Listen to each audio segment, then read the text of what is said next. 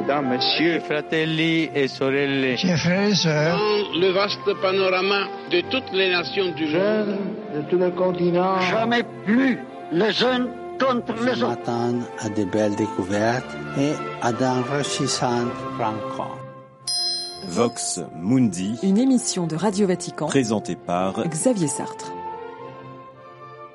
Bienvenue dans cette émission de la rédaction francophone de Radio Vatican. Dans la seconde partie, nous verrons comment les jeunes Français se préparent à l'événement de cet été, les JMJ de Lisbonne. Ce sera dans notre rubrique supplément d'âme. Mais avant cela, revenons sur ce qui a marqué cette semaine la présentation de l'Instrumentum Laboris du prochain synode sur la synodalité. Delphine Allaire, bonsoir. Bonsoir Xavier. Une soixantaine de pages de questions sur l'avenir de l'Église. L'instrument de travail du synode sur la synodalité est donc paru mardi au Vatican. La première session plénière doit se tenir en octobre prochain, tandis qu'une seconde a déjà été convoquée par le pape François pour l'automne 2024, quelques mois avant le jubilé. Alors Delphine, quels sont les grands chantiers qu'ouvre cet Instrumentum Laboris qui n'est en fait pas un document de travail à proprement parler? Absolument Xavier, c'est en quelque sorte un brouillon synthèse des documents des différentes étapes diocésaines puis continentales, un document de discernement et de préparation sur la base de l'écoute de l'Esprit Saint. Il rapporte l'expérience différenciée des églises du monde qui souffrent de différents maux, guerre, inégalité, pauvreté, abus divers. Sur la base de ce texte, les évêques et des laïcs, c'est bien là une nouveauté souhaitée par François, travailleront cet automne. Mode de décision, place des femmes, migrants, protection de la création, formation des prêtres, une église synodale plus à l'écoute de sa base en ressort. Le mot est d'ailleurs présent 71 fois dans ce texte où la question des marges est omniprésente. Ce texte recoupe donc tous les accents du pontificat du pape François Delphine. Une première place est donnée au pauvre Xavier, puis vient le soin de la maison commune, la terre qui subit le changement climatique, apparaissent ensuite les migrants avec qui les fidèles catholiques doivent cheminer. De même, les paroisses doivent vraiment accueillir tout le monde, dont les personnes divorcées et remariées, ou les personnes homosexuelles, des situations mises sur le même plan dans ce document. Place doit être également donnée aux victimes qui ont été blessées par des membres de l'Église. L'autre grand chapitre ouvert par ce synode est celui des ministres ordonnés, les diacres, prêtres et évêques dont les ministères doivent s'élargir aux ministères ecclésiaux confiés aux baptisés, mais sans les mettre en opposition avec les clercs, demande le texte. Le cardinal Jean-Claude Ulrich, archevêque de Luxembourg, et le rapporteur général du synode des évêques, il nous confie son impression à la présentation du texte. Ce qui pour moi était surprenant, c'est de voir comment dans les cultures différentes dans lesquelles vit l'Église catholique en Asie, en Afrique, en Amérique latine, on retrouve quand même cette soif d'une plus grande synodalité, de marcher ensemble en tant que baptisés. Et je pense qu'on en a besoin, parce que l'Église est quand même en crise profonde avec tous les abus sexuels, et alors il faut devenir humble. Mais cela ne doit pas nous empêcher d'accepter avec joie la mission que le Christ donne à son Église et de cheminer avec humilité tous ensemble. La tâche est massive, universelle. Quel point de tension en émerge, Delphine? Le texte le reconnaît lui-même, Xavier. Le mot tension est cité 19 fois quand celui de Jésus apparaît à 10 reprises seulement. Des tentations parfois de politisation du synode, de polarisation. Or, il n'est pas un parlement, le pape le répète fréquemment. Le cardinal Ulrich nous explique comment les travaux ont ainsi été recentrés. Il y a des tentatives de gauche et de droite. Mais c'est normal, puisque si l'Église marche ensemble avec Jésus, il y a nécessairement des gens qui marchent à droite, il y a nécessairement des gens qui marchent à gauche de Jésus, il y en a qui vont un peu plus vite, il y en a qui traînent un peu derrière, mais si tout le monde a le regard centré sur Jésus, on ne voit jamais Jésus seul.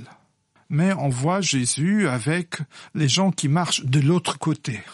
Et je pense que c'est très, très sain de le savoir que nous sommes tous l'Église il faut trouver un consensus et pour cela il faut la réflexion et la prière. Le cardinal Jean-Claude Ulrich, l'archevêque de Luxembourg, rapporteur général du synode des évêques. Merci Delphine Allaire.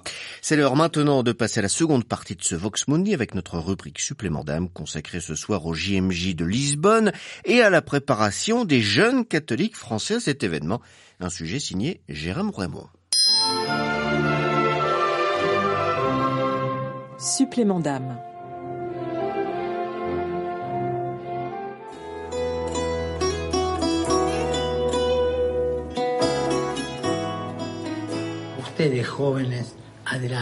Vous les jeunes, au travail. 40 jours avant les JMJ, le pape encourage les futurs participants en confirmant sa présence auprès des 400 000 jeunes. En France, ils seront plus de 35 000 à se rendre à Lisbonne, un nombre qui dépasse les prévisions de la conférence des évêques après des années difficiles de pandémie de Covid. Le père Vincent Brénard, directeur au service national pour l'évangélisation des jeunes et pour les vocations à la conférence des évêques, est en charge de la préparation des JMJ pour les jeunes Français. Alors les Français qui vont venir viennent de partout en France. On a eu depuis deux ans de nombreux groupes qui se sont préparés, bien sûr de chacun des diocèses, de, toutes les communautés, de, des principaux mouvements. Au total, ça fait plus de 150 groupes différents qui se préparent, des petits groupes de 30-40 jeunes, des gros diocèses comme celui de Paris qui sera euh, le plus gros avec 4500 jeunes. Voilà, on attend un bon nombre de jeunes Français, un peu plus que prévu. On s'était donné comme objectif le même nombre que les JMJ de Cracovie, c'est-à-dire 30 000, et on va le déplacer au, moins de 5, voire de 10 000 jeunes facilement puisque chaque jour encore, dans, dans la plupart des groupes qui sont encore ouverts, des jeunes s'inscrivent. Parmi eux, Inès Party, 23 ans, roulera jusqu'à Lisbonne au bord de sa Renault 4L. Partir en JMJ en 4L, c'est un moyen euh, bien complet de, de vivre ces journées.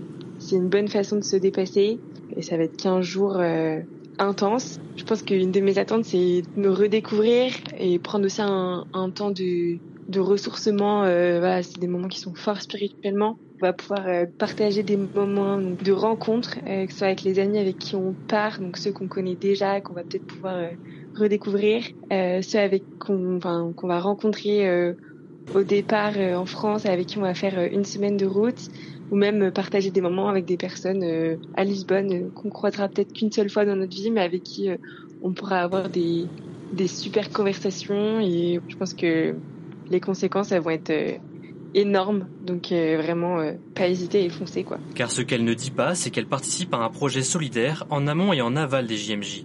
De Perpignan à Lisbonne, en passant par Barcelone et Grenade, ce sont plus de 50 personnes qui prendront la route avec elle. La spiritualité et la charité sont au cœur de ce pèlerinage qu'Anne Ménès, jeune étudiante lyonnaise, organise depuis maintenant deux ans. Donc le service euh, est vraiment la base de toute notre idée, de tout notre projet. Euh, nous rendrons service donc chez les petites sœurs des pauvres euh, qui tiennent des maisons de personnes âgées. On roulera tous les jours entre 200 et 300 km entre chaque ville espagnole et portugaise. Et on est en vacances, donc on a aussi envie de voilà de profiter de tout ce qu'il y a à vivre. Et donc quotidiennement, nous aurons un parcours euh, spirituel que nous allons vivre avec notre aumônier, avec des groupes de discussion, et on pourra donc vraiment préparer notre cœur à recevoir euh, tout ce que le pape aura à nous donner, tous ces messages. Les jeunes verront le pape lors du chemin de croix, de la veillée d'adoration ou encore lors de la messe finale, l'occasion pour chacun de prier et de regarder vers l'horizon comme souhaite le Saint-Père. Il y a aussi comme en Révinès des rencontres au sein des familles d'accueil et comme à chaque fois en diocèse ou en communauté. Mais cette année, une innovation, une rencontre entre Français proposée par la Conférence des évêques de France. Le père Vincent Brénard prépare cette rencontre. Eh bien, il y a quelques mois, lors de nos voyages de préparation, l'évêque auxiliaire de, de, Lisbonne, donc en, en charge des IGMJ, m'a dit, mais Vincent, mais pourquoi euh, tu réunirais pas tous les Français? Et, l'idée a germé, on en a parlé ici aux évêques et qui ont trouvé l'idée très bonne. Et donc effectivement, nous avons bloqué une matinée, la première, le mardi 1er août au matin. Et là, donc, on va réunir les 40 000 Français. C'est un événement spirituel important, un événement de joie, de partage, un événement aussi rempli d'espérance, je crois, pour l'Église de France. Les, les 75 évêques français seront présents. Il y aura un temps de bénédiction de tous les jeunes de la part des évêques et puis beaucoup de témoignages avec quelques surprises, des grands témoins qui vont manifester leur présence et leur encouragement pour que les jeunes soient disciples de Jésus, mais aussi d'authentiques missionnaires dans le monde, là où ils sont envoyés. Ce grand rendez-vous doit allumer en chacun une flamme de missionnaire pour que l'évangélisation des jeunes soit active, a souhaité le pape François. Le thème de ces JMJ sera celui de Marie, figure de charité, elle qui se leva et partit en hâte, après avoir dit oui à l'ange Gabriel.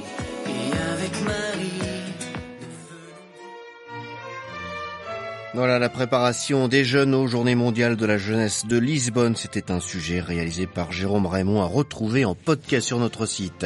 Voilà, c'est l'heure de se quitter. Vox Mundi se met à l'heure d'été. Nous nous retrouverons en septembre avec une nouvelle formule. En attendant, bel été à toutes et à tous, ou bel hiver austral.